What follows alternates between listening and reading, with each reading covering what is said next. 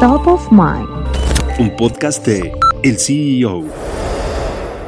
Aeromar podría ser una opción para hacer realidad la llamada aerolínea del bienestar promovida por el presidente Andrés Manuel López Obrador, aunque el camino aún es incierto. Les recordamos que todos los equipos electrónicos deben estar apagados o en modo avión. Recientemente, Aeromar confirmó que realizará operaciones desde el Aeropuerto Internacional Felipe Ángeles y que están a la espera de un crédito por 75 millones de dólares que solicitaron en Afin Bancomext. Este financiamiento sería absorbido en su totalidad por el grupo inversionista. Por su enfoque en vuelos regionales, Aeromar encaja con el Plan Nacional de Desarrollo y puede favorecer la conectividad entre la Ciudad de México y zonas como el sureste mexicano y la Huasteca Potosina. A diferencia de Mexicana, cuyos bienes están en litigio, y de Interjet, que se mantiene en tierra desde diciembre de 2020, Aeromar tiene la ventaja de seguir operando.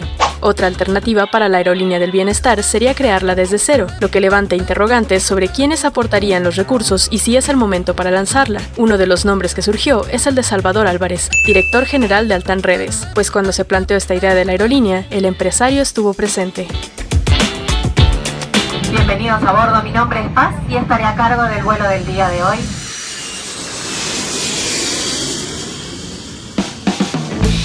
Gracias por escucharnos y los invitamos a consultar más información de noticias, tecnología y negocios en el CEO.com, arroba el CEO-bajo en Twitter y el CEO en Instagram. Soy Giovanna Torres, nos escuchamos la próxima.